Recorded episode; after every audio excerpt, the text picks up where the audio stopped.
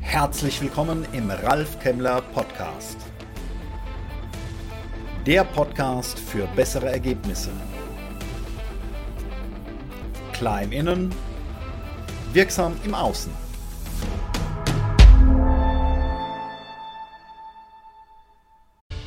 Herzlich willkommen in meinem Kanal für wirksame Führung. Heute reden wir über Macht. Genauer gesagt, wie Sie mit der Anwendung von Macht als Führungskraft Ihre Autorität untergraben. Denn wir wissen, heute bringt Amtsautorität nicht mehr so viel. Also da folgt nicht jemand nur, weil ich die Sterne auf den Schulterklappen habe. Die Menschen folgen freiwillig. Und wer Macht anwendet, verhindert genau das, nämlich dass Menschen freiwillig folgen. Jetzt mögen viele sagen, Mensch, ich bin ja durchaus reflektiert in meinem täglichen Handeln und ich setze gar nicht auf Macht. Klar, das tun viele und das ist auch gut so, aber in den entscheidenden Momenten, wenn es emotional so richtig hoch hergeht, dann kann der Auslösereiz so stark sein, dass wir ein Verhalten zeigen, bei dem wir vielleicht sagen, ja komm, das war jetzt einmal. Einmal ist kein Mal. Nein, damit schaffen wir Schlüsselmomente. Und deswegen ist es ganz wichtig, dass wir ab und an schauen, wo sind denn diese Ausnahmesituationen und wie reagieren wir da? Und ist dieses einmalige so reagieren vielleicht dann nicht doch eine Anwendung von Macht, die nicht hilfreich ist. Wir schauen uns das Ganze gleich mal an einem Beispiel an. Wichtig ist zu wissen, dass wir ja im Grunde den ganzen lieben Tag ähm, im Autopilot laufen. Also hier, wir machen uns keine Gedanken darüber, wie wir die Zahnpasta öffnen, wie wir die Zahnbürste halten, wie wir das Ganze zusammenbringen. Also ich kürze es ab. Ne? Wir könnten uns nach dem Zähneputzen wieder ins Bett legen. Jetzt gibt es aber auch Situationen, in denen dieser Autopilot eben nicht hilft. Und das ist insbesondere dann, wenn jemand unseren sprichwörtlichen Knopf drückt, unsere Trigger. Und dieses Verhalten, ähm, dieses Ausnahmeverhalten, auch das lässt sich anpassen. Dazu müssen wir aber erstens unsere Trigger kennen. Zweitens müssen wir reinfühlen in uns, welches Gefühl entsteht denn da gerade, wenn jemand genau diesen Knopf drückt? Denn dann, wenn ich künftig wieder dieses Gefühl habe, also dieses, wie Sie auch immer das nennen wollen, ja, ich platze gleich, Weißglut, wie auch immer, wenn Sie dieses Gefühl genau kennen, dann können Sie künftig an der Stelle Stopp sagen und immer dafür sorgen, dass Sie Macht nicht anwenden. Denn ähm, das passiert ganz schnell. Also nehmen wir mal das Beispiel, es geht so richtig heiß her in Ihrem Meeting. Hier richtig emotionale Diskussion, aufgeheizte Stimmung. Und dann kommt ein Kommentar und äh, da Sie jetzt nicht Außenstehender sind und völlig entspannt, fragen Sie sich jetzt nicht, Moment, lass mal reflektieren, war das jetzt gerade ein Angriff auf meine Führungskompetenz? Nein, der Knopf, der löst direkt so richtig schön was aus und da kommt dieses Gefühl, das sagt, ich lasse meine Autorität nicht untergraben.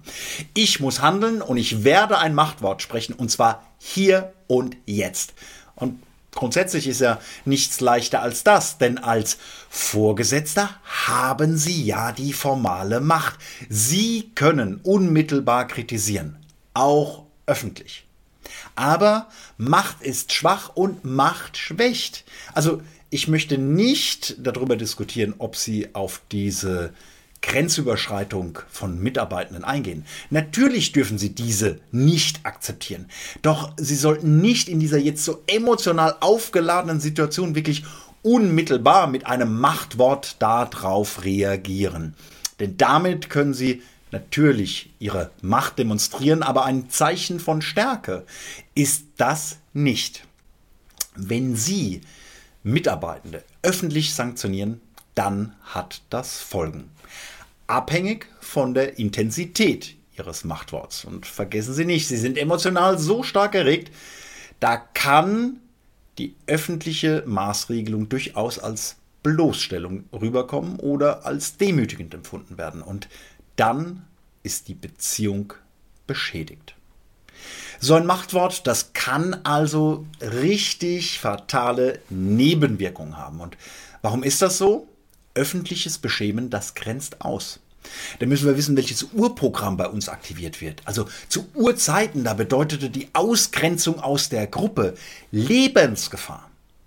Natürlich sind wir jetzt heute nicht mehr in Lebensgefahr, aber dieses Programm, das wirkt noch immer. Das wirkt unbewusst. Und jetzt befindet sich der Mitarbeiter, die Mitarbeiterin, die Sie gerade öffentlich kritisiert haben, in diesem Überlebensmodus. Und da stellt sich die Frage, was, was passiert denn als nächstes? Angriff? Flucht? Todstellen? Und wie werden Sie denn, wenn die Antwort Angriff ist, darauf reagieren? Mit noch mehr Druck, mit noch mehr Machtworten, noch mehr Intensität? Sie merken, ganz schnell kommen Sie da in einen Teufelskreis rein, den Sie so gar nicht wollen. Also die Anwendung von Macht, die verunsichert und die führt zu Angst. Und damit riskieren Sie, dass die Leistung der Mitarbeitenden darunter leidet. Denn alle Mitarbeitenden, die das Ganze auch sehen, natürlich erwarten die eine Reaktion aber die erwarten ja keine Reaktion in dem Sinne, dass sie hier Mitarbeitende irgendwie öffentlich köpfen. So, und wenn ich dieses Verhalten beobachte, dann werde ich eben vorsichtig. Was also tun? Sie sollten natürlich als Führungskraft, wenn die Spielregeln verletzt wurden, darauf eingehen. Aber machen Sie allen deutlich, dass Sie auf diesen Vorfall zurückkommen werden. Also seien Sie beharrlich und nicht einfach schnell. Schaffen Sie zuallererst genau diese Transparenz. Sie werden auf diesen Vorfall zurückkommen. Sie werden mit den Mitarbeitenden ein Gespräch führen und Sie werden mit dem Fehlverhalten konfrontieren. Jetzt aber in dieser Situation verzichten Sie auf eine unmittelbare Reaktion auf dieses Fehlverhalten, weil Sie sich Ihrer eigenen Emotionalität bewusst sind. Sie wissen, dass dieser innere Zustand, in dem Sie sich jetzt gerade befinden, dass der Ihre Handlungsoption einschränkt. So verschaffen Sie sich Zeit, Sie können selbst innerlich wieder abkühlen, Sie gewinnen Abstand zu der Situation und können zu einem späteren Zeitpunkt stimmig und wirksam handeln. Doch auch in diesem Gespräch, da klagen sie nicht an, sie drohen auch nicht und sie greifen niemals die Person an. Also auch hier verzichten sie komplett darauf, ihre formale Macht zu nutzen. Zugleich machen sie aber unmissverständlich klar, dass das gezeigte Fehlverhalten, dass sie das nicht akzeptieren und dass diese Position nicht verhandelbar ist. Dieses Gespräch ist natürlich definitiv fordernder und anstrengender, als mal soeben öffentlich die Machtkarte zu zücken und einen rauszuhauen. Aber eines ist klar, diese Beharrlichkeit, die ist deutlich wirksamer als schnelles Handeln. Und das Innehalten und der Verzicht auf ihre formale Macht und das formale Gespräch, das alles kostet natürlich richtig viel Kraft. Und dafür brauchen Sie eine Stärke im Innen. Und dafür brauchen wir Klarheit. Und deswegen müssen wir uns genau mit den Dingen, die uns emotional triggern, befassen. Wir müssen uns derer bewusst werden. Wir müssen selbst reinspüren in die Situation, welches Gefühl entsteht da bei uns. Und dann können wir künftig sagen, stopp. So, fassen wir nochmal zusammen.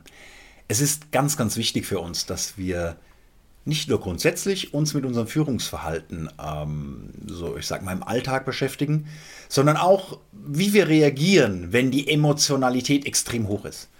Wir müssen uns auf Ausnahmesituationen vorbereiten. Und wir müssen dazu wissen, wie sich das körperlich bei uns meldet, anmeldet. Also wann ist unser Knopf gedrückt, wann ist dieser, dieser Trigger da und wie macht sich das bemerkbar. Und wenn wir uns das schon mal bewusst machen, dann ist das eine oder die ganz wichtige Vorstufe, um künftig einfach zu sagen, stopp an dieser Stelle. Ich weiß, ich kann jetzt keine Lösung herbeiführen.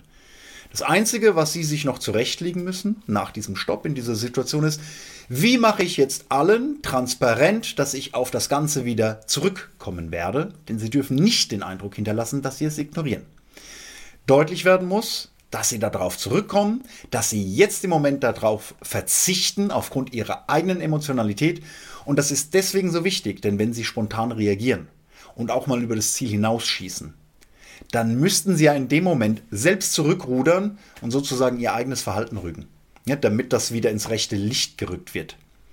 Damit nehmen Sie sich Wirkung, das eigentliche Fehlverhalten, auf das Sie hier reagieren möchten, später richtig und wirksam, ich sag mal, zu würdigen. Also, ganz wichtig, Trigger erkennen, den Auslöser kennen und dann sich zurechtlegen, wie ich in dem Moment reagiere. Dann kühlen Sie ab, Sie haben Zeit und können sich dann ganz wirksam mit dem Thema befassen.